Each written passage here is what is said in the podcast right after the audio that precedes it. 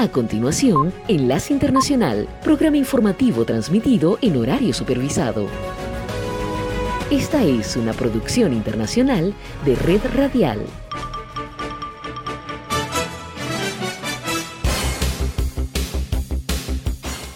Aquí comienza Enlace Internacional. Saludos a nuestra audiencia en Caracas, Venezuela y el mundo, a través de nuestra frecuencia Sintonía 1420 AM y en Soy Ángela Montilla en la presentación. Bienvenidos.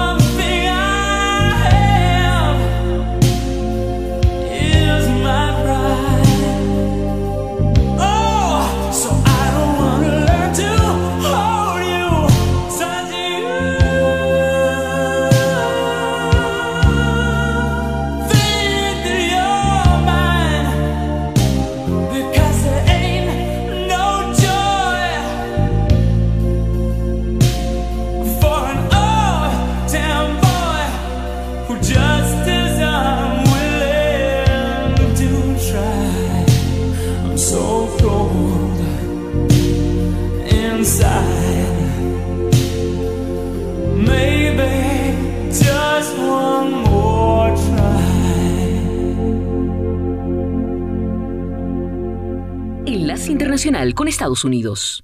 En medio de una gran polémica, el presidente Joe Biden instó a los republicanos en el Congreso a que se opongan a lo que el mandatario llamó un bloqueo ridículo del senador Tommy Tuberville a los principales nombramientos militares estadounidenses, una posición que ha generado crisis al interior de las Fuerzas Armadas y que tiene su origen en el inconformismo del senador republicano por Alabama hacia una política promulgada el año pasado por el Departamento de Defensa que otorga licencias pagadas y reembolsa los gastos de aquellos funcionarios del servicio que viajan hasta otros estados a practicarse un aborto. El presidente Joe Biden abordó el tema ante un grupo de periodistas en Helsinki, la capital de Finlandia, luego de su participación en la cumbre de los países nórdicos y dijo textualmente, está poniendo en peligro la seguridad de Estados Unidos con lo que está haciendo. Espero que el Partido Republicano se ponga de pie y haga algo al respecto. Y luego afirmó que estaría dispuesto a hablar con el senador Tuberville si hubiera alguna posibilidad de cambiar su posición. Estoy seguro de que la corriente principal del Partido Republicano ya no apoya lo que está haciendo, pero tienen que ponerse de pie y hacerse sentir. Así es como termina. Las repercusiones de las acciones del senador Towerville ya se sienten en el interior de las Fuerzas Armadas y son más de 250 los nominados de alto cargo del Pentágono que se han visto afectados desde marzo. En el episodio más reciente, el cuerpo de Marines de los Estados Unidos está sin un líder ratificado por el Senado luego de que el ahora general retirado David Berger renunciara formalmente al mando, algo que no había ocurrido en más de un siglo.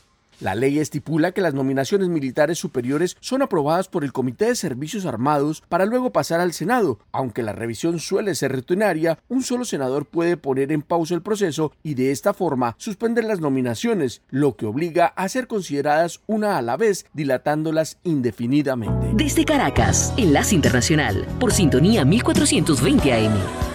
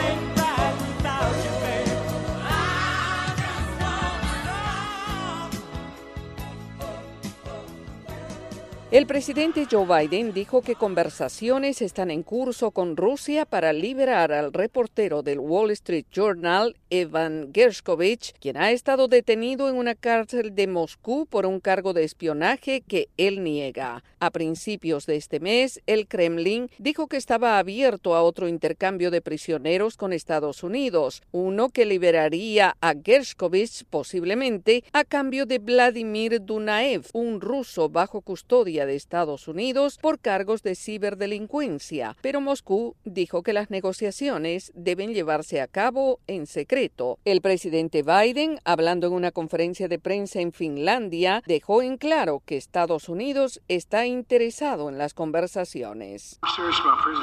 Hablamos en serio sobre un intercambio de prisioneros y hablo en serio acerca de hacer todo lo que podamos para liberar a los estadounidenses detenidos ilegalmente en Rusia o en cualquier otro lugar, y ese proceso está en marcha. Gerskovich cumplió la semana pasada 100 días en una prisión rusa y dos apelaciones que presentó fueron desestimadas por el tribunal que ve su caso en Moscú. Al reportero se le permitió reunirse con sus padres, que viajaron a la capital rusa para la segunda audiencia, y a su retorno a Estados Unidos pidieron a través de entrevistas en varios medios de comunicación que se apoyara la causa para su liberación. El reportero del Wall Street Journal fue arrestado por cargos de espionaje en la ciudad de Ekaterimburgo mientras realizaba un viaje informativo. Un tribunal de Moscú confirmó recientemente un fallo para mantenerlo bajo custodia hasta el 30 de agosto. Rusia ha dicho que no podría ocurrir un intercambio hasta que se hayan adjudicado los cargos en su contra, pero no se ha fijado una fecha para el juicio. Enlace Internacional.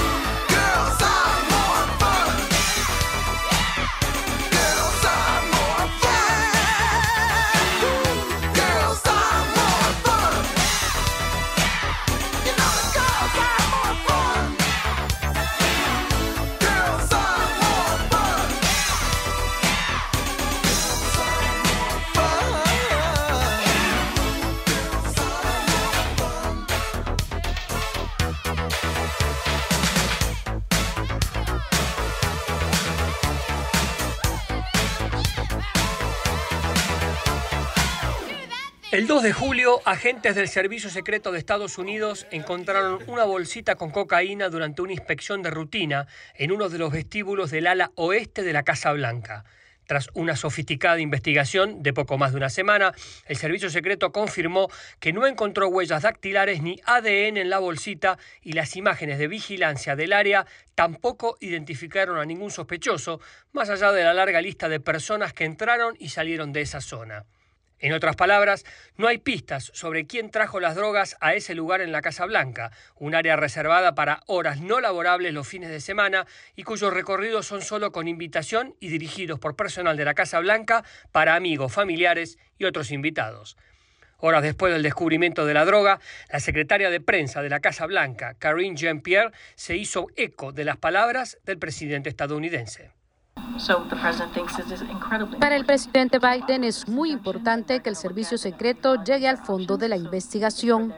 Al momento del hallazgo, el presidente Biden se encontraba en la residencia de Camp David el fin de semana festivo junto a su familia. Una persona familiarizada con la investigación, no autorizada a hablar y desde el anonimato, le dijo a la agencia Associated Press que lo más probable es que la bolsa la haya dejado uno de los cientos de visitantes que entraron y salieron del edificio durante el fin de semana. La presencia de cocaína en la Casa Blanca provocó críticas y cuestionamientos de los republicanos. El senador Tim Burchett comentó tras la reunión del jueves con el Servicio Secreto lo siguiente. Nos dijeron que no saben quién fue. Esto es una falla grave del servicio secreto. Es ridículo. No es una broma.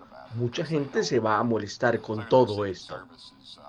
La sala de situación, donde los empleados dejan sus teléfonos antes de entrar, ha estado en obras de construcción y no estaba en uso en el momento en que se encontró la bolsita, dijo la semana pasada el asesor de Seguridad Nacional, Jake Sullivan. Desde Caracas, Enlace Internacional, por sintonía 1420 AM. for you. Public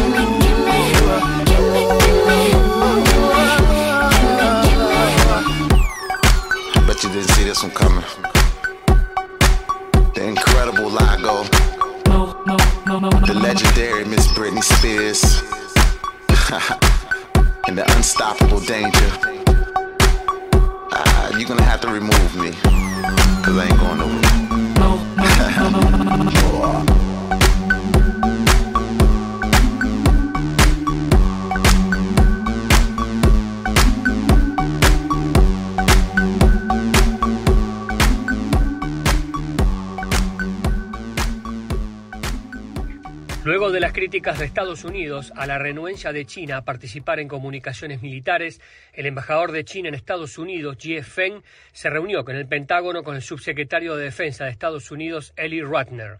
En una breve declaración, el Pentágono dijo que el embajador chino discutió las relaciones de defensa y temas de seguridad internacional y regional.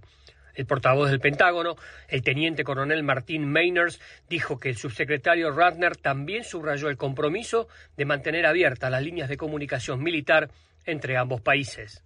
En un comunicado, la embajada china en Washington dijo que Xie instó a Estados Unidos a encontrarse con China a mitad de camino para devolver gradualmente las relaciones entre los dos países y sus ejércitos a la ruta correcta. Xie también solicitó a la parte estadounidense que tome medidas para eliminar los obstáculos, las diferencias, el tema Taiwán y otros asuntos delicados, de acuerdo con los principios de los tres comunicados conjuntos chino-estadounidenses.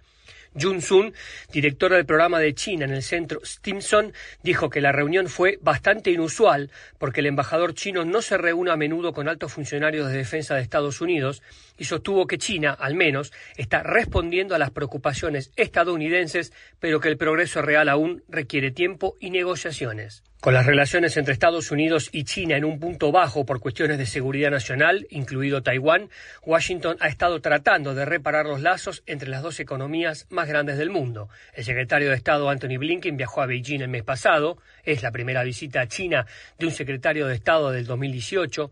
La secretaria del Tesoro, Janet Yellen, también visitó China a principios de este mes y se espera que el enviado climático John Kerry visite la nación oriental en la próxima semana. Sin embargo, Beijing rechazó los esfuerzos del secretario de Defensa, Lloyd Austin, de celebrar una reunión en profundidad con su homólogo chino en un foro de defensa en Singapur y las comunicaciones militares se estancaron. China sostiene que las sanciones de Estados Unidos son un obstáculo para el diálogo militar. El ministro de Defensa chino, Lin Shangfu, está sancionado desde el 2018 por la compra de aviones y equipos de combate al principal exportador de armas de Rusia. Esta es la señal internacional de sintonía 1420 AM, presentando Enlace Internacional.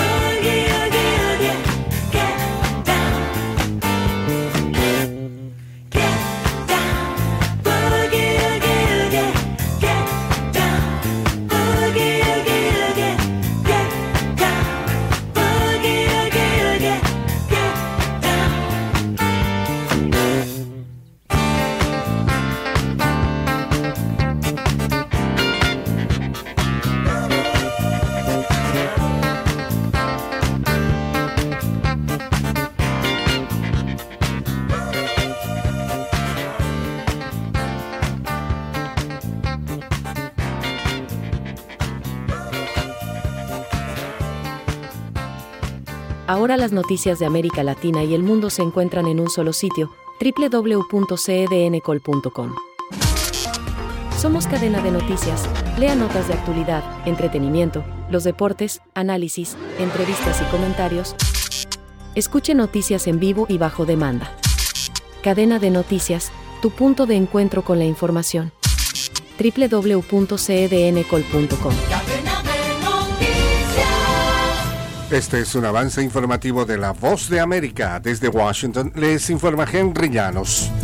En marzo de 2021 comenzó la operación Lone Star, una estrategia del gobernador de Texas, Greg Abbott. Nos informa Laura Sepúlveda. La política migratoria de Texas, estado que más migrantes indocumentados recibe, ha sido justificada por el gobernador como una respuesta necesaria porque Biden abrió las compuertas. Biden está poniendo en riesgo la seguridad nacional de Estados Unidos. Posición que ha sido refutada especialmente por demócratas, quienes cuestionan que miles de millones de dólares sean invertidos en el control de la zona fronteriza. El siguiente año fiscal contará con una inversión de casi 10 mil millones. Laura Sepúlveda, Austin, Texas. Estados Unidos ha prohibido la entrada a su territorio al expresidente panameño Juan Carlos Varela Rodríguez por su implicación en corrupción significativa, según ha informado el secretario de Estado Anthony Blinken. Anunció la designación del expresidente panameño Juan Carlos Varela Rodríguez como inelegible en general para entrar en Estados Unidos debido a su implicación en corrupción significativa, según el secretario de Estado en un comunicado difundido por el Departamento de Estado. Inflación, recesión, tasas de interés, empleo, desempleo, oferta y demanda. De lunes a viernes, La Voz de América les ofrece un completo panorama de estos y otros temas que impactan sus finanzas en la nota económica. Si le interesa la economía mundial, este segmento es para usted. La nota económica, todas las tardes en las plataformas de radio y web de La Voz de América. Les invita Leonardo Bonet. Hay revuelo en Guatemala tras la posible suspensión del partido Movimiento Semilla que pasó a segunda vuelta. Nos informa Eugenia Sagastume. La Corte de Constitucionalidad otorgó un amparo a favor del partido Movimiento Semilla después de que el Ministerio Público anunciara que el partido estaría suspendido por supuestas irregularidades. Sin embargo, el titular del Registro de Ciudadanos, Ramiro Muñoz, aclaró que solo ellos tienen la facultad de suspender un partido político. Es el registro según lo que establece la ley electoral y de partidos políticos el único ente en poder suspender o cancelar a cualquier organización política. Eugenia Sagastume, Voz de América, Guatemala. El organismo electoral mexicano ordenó al presidente Andrés Manuel López Obrador abstenerse de comentar sobre aspirantes presidenciales y en particular de la precandidata Xochitl Galvez, a quien ha criticado en al menos seis de sus conferencias matutinas de los últimos días, rompiendo la tradición de los gobernantes de no intervenir en la contienda por la sucesión. Una unidad del Instituto Nacional Electoral aprobó medidas cautelares a favor de Galvez que esta semana solicitó al organismo pronunciarse ante las declaraciones del mandatario del 3, 4, 5 y 7 de julio. Este fue un avance informativo de La Voz de América. Sintonía 1420 AM está presentando Enlace Internacional.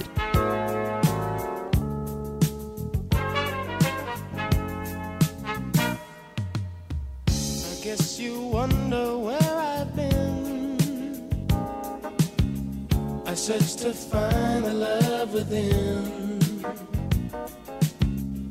I came back to let you know.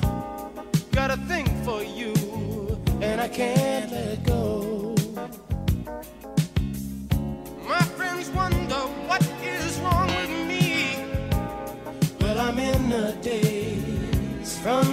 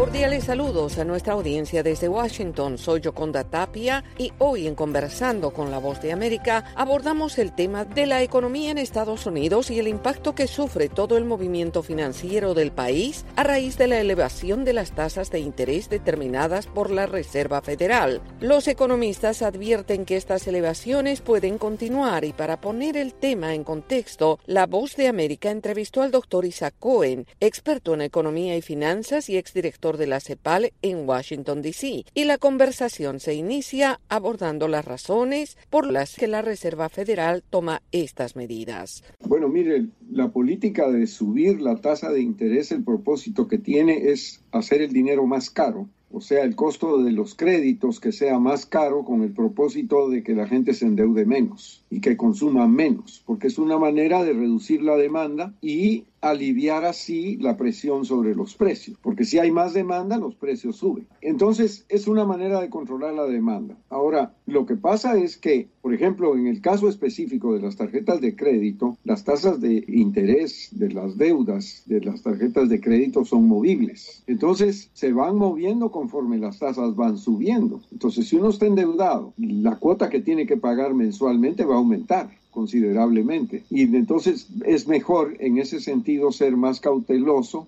más conservador en cuanto a endeudarse, porque es sabido que las tasas de interés van a seguir subiendo mientras haya inflación. Doctor Cohen, los últimos reportes sobre el empleo muestran que la economía en Estados Unidos no está realmente afectada. ¿Cómo se explica esto en relación a las tasas de interés? Efectivamente, mire, la economía de Estados Unidos está fuerte. O sea, si se mira desde el punto de vista de la creación de empleo, por ejemplo, en el mes pasado se crearon más de 300 mil puestos de trabajo. Eso significa de que la economía todavía tiene fuerza a pesar de las medidas que ha tomado la Reserva Federal para, para moderar la tasa de inflación mediante el aumento de la tasa de interés. Esto en realidad no tiene límite. Eh, La Reserva Federal puede llegar hasta que esté satisfecha. Lo que quiere es ver que la inflación baje a 2%. Esa es su meta. Lo que pasa es que estamos en alrededor de 6% todavía. Entre 5 y 6% son, son las últimas cifras que se tienen de inflación. Entonces lo que eso significa es que probablemente las tasas van a seguir subiendo hasta que la inflación empiece a ceder. De hecho, en la última reunión de la Reserva Federal del Banco Central, el alza de la tasa de interés fue solo de 0,25%. O sea, la tasa de interés eh, de los fondos federales se está acercando a 5%. Está cercana ya a la tasa de inflación. Y las proyecciones de la Reserva Federal es que probablemente venga un aumento más y a partir de ahí, en el resto de este año, probablemente ya no van a haber más aumentos. Si la inflación se sostiene en una tendencia declinante, pero pueden haber dificultades. Una de las dificultades, por ejemplo, que apareció la semana pasada apenas fue la cuestión de los bancos. Estos bancos regionales que empezaron a tener dificultades con sus eh, reservas y que demandaron la necesidad de intervenir esos bancos para evitar que hubiera contagio a otros. Entonces, la tasa de interés es un instrumento muy poderoso, pero al mismo tiempo muy vigoroso para controlar la inflación. Pero el propósito, como digo, la meta es tratar de volver a una tasa de inflación de 2%. Estuvimos más o menos más de 15 años con menos de 2%. Y doctor Cohen, volviendo al tema de los bancos, el otorgarles préstamos para enfrentar esta situación también afecta a través de las tasas de interés, ¿verdad? Bueno, esos fondos sirven para los préstamos que los bancos hacen de la Reserva Federal y influyen sobre el resto de las tasas de interés. Influyen sobre la tasa de interés que los bancos le pagan a los depositantes y sobre todo influyen sobre las tasas que se cobran en los créditos que se otorgan. Y esto refleja prácticamente toda la economía, porque ahí sí estamos viendo créditos para comprar casas, créditos para comprar automóviles, créditos para comprar uh, electrodomésticos, en fin, cualquier producto que sea comprado al crédito. Tarjetas de crédito, por supuesto. Eso lo que hace es que la, la, las personas tengan más cautela en el sentido de que, por ejemplo, los precios de las casas han bajado, el costo de la hipoteca ha subido. O sea, usted paga ahora más a principios del año pasado, la tasa de interés de las hipotecas era de 3%, ahora es de 6%. O sea, se ha duplicado el costo de la hipoteca. O si usted pagaba 500 el año pasado de hipoteca con una tasa movible, probablemente este año va a pagar mil dólares al mes, lo cual es fuerte. Era el economista y experto en finanzas, el doctor Isaac Cohen, poniendo en contexto la situación que genera la elevación de las tasas de interés y su impacto en la economía estadounidense. Esto fue Conversando con la voz de América.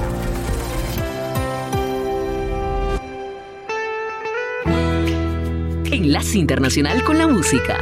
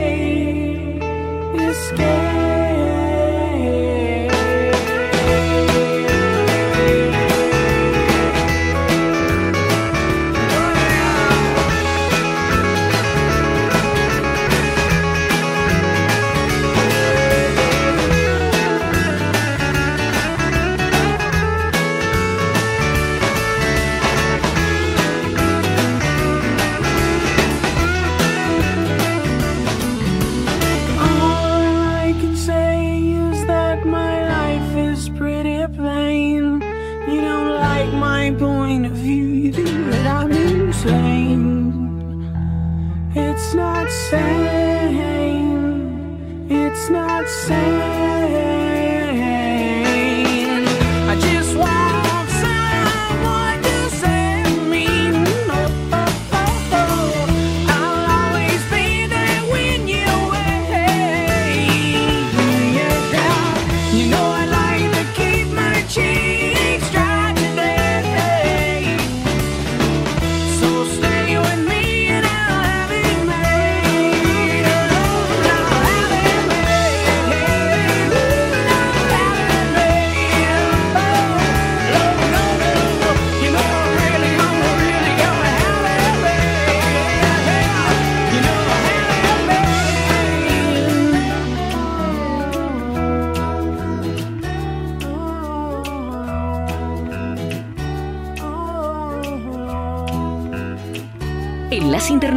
Con América Latina.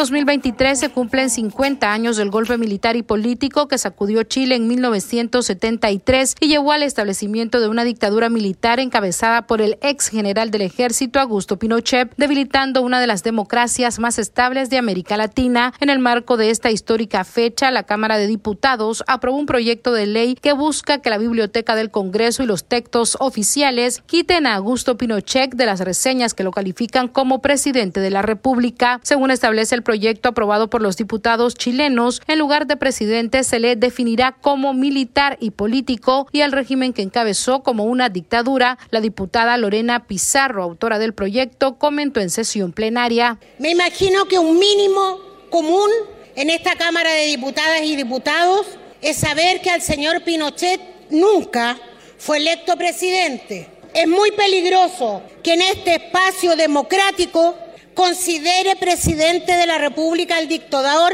genocida. La propuesta aprobada con 67 votos a favor, 47 en contra y 8 abstenciones no estuvo exenta de polémica. Algunos legisladores celebraron la votación, mientras otros diputados, como el ultraderechista Johannes Kaiser, mostraron su descontento. No les gustó no poder derrocarlo a través de la vía armada. Pero igual, igual fue presidente de Chile, les guste o no. Cabe mencionar que en una reciente encuesta realizada por la Fundación Chile 21, precisamente en el marco de este aniversario, revela que un 36% de los chilenos cree que los militares tenían razón al dar el golpe de Estado, mientras un 41% señaló que no tenía razón. Sala de redacción, Voz de América. Desde Caracas, Enlace Internacional, por sintonía 1420 AM.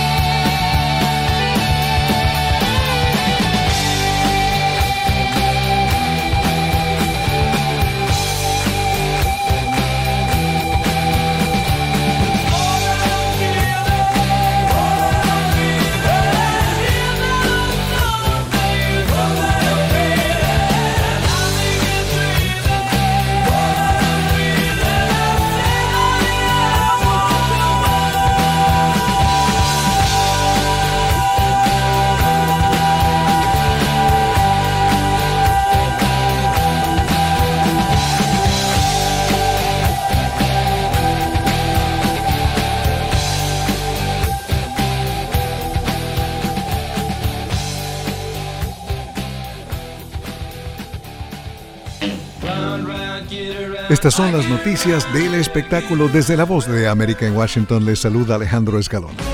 La noticia del día es la huelga de actores en Hollywood que se suma a la de los guionistas, el primer paro laboral de ambos gremios en décadas. El Sindicato de Actores de la Pantalla y la Federación Estadounidense de Artistas de Televisión y Radio dijeron en rueda de prensa que los dirigentes sindicales votaron a favor del paro horas después de que su contrato venció con la alianza de productores del cine y la televisión que representa empleadores como Disney, Netflix y Amazon.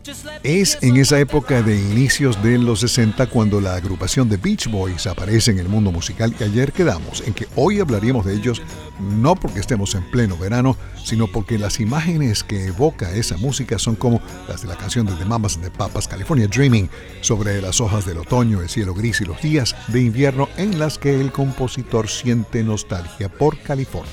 El asunto es que tres hermanos, un primo y un amigo, decidieron una vez componer música dedicada al surf, a la gente de playa y al romance en las playas de California y otros estados de la costa del Pacífico como Oregon, Washington y también de mucho más allá como Hawái. Los adolescentes nacidos en Hawthorne, una comunidad ubicada en las afueras de Los Ángeles, cerca de las playas Manhattan y Redondo, comenzaron a crear lo que luego sería calificado de un movimiento artístico cultural que incluso los llevó a ser comparados con los Beatles. De hecho, se ganaron el apodo de los California Beatles. El propio Paul McCartney ha dicho que las canciones compuestas por Brian Wilson para el álbum Pet Sounds son algunas de las mejores en la historia de la música pop. Las películas de Hollywood han contribuido, por supuesto, a crear ese mystique sobre las playas de California, pero es solo una ilusión en realidad. Son aguas un poco frías y grises todo el año los atardeceres sí son algo especial en California como también lo son los atardeceres en cualquier otra parte de Alaska a Chile. Los Beach Boys fueron los primeros artistas baby boomers firmados por el sello Capitol Records. La historia de Brian Wilson, sus hermanos menores Dennis y Carl, del primo Mike Love y del amigo de ellos Al Jardine, ha sido contada en libros, películas y documentales. Varios de ellos ya no están por aquí. Ejemplo, Dennis falleció mientras buceaba en Marina del Rey, otra comunidad costera cerca de Los Ángeles. La música de este grupo ha estado sonando en la radio desde hace seis décadas y ahora hay emisoras que solo tocan canciones de los Beach Boys, como el canal 104 de Sirius XM. Gracias a la voz de América logramos conocerlos personalmente en uno de sus conciertos en el Meriwether Post Pavilion de Columbia, Maryland, cerca de esta capital. Como dicen, cuando éramos felices y no lo sabíamos. Desde la voz de América en Washington se despide Alejandro Escalona. Que pasen un maravilloso fin de semana.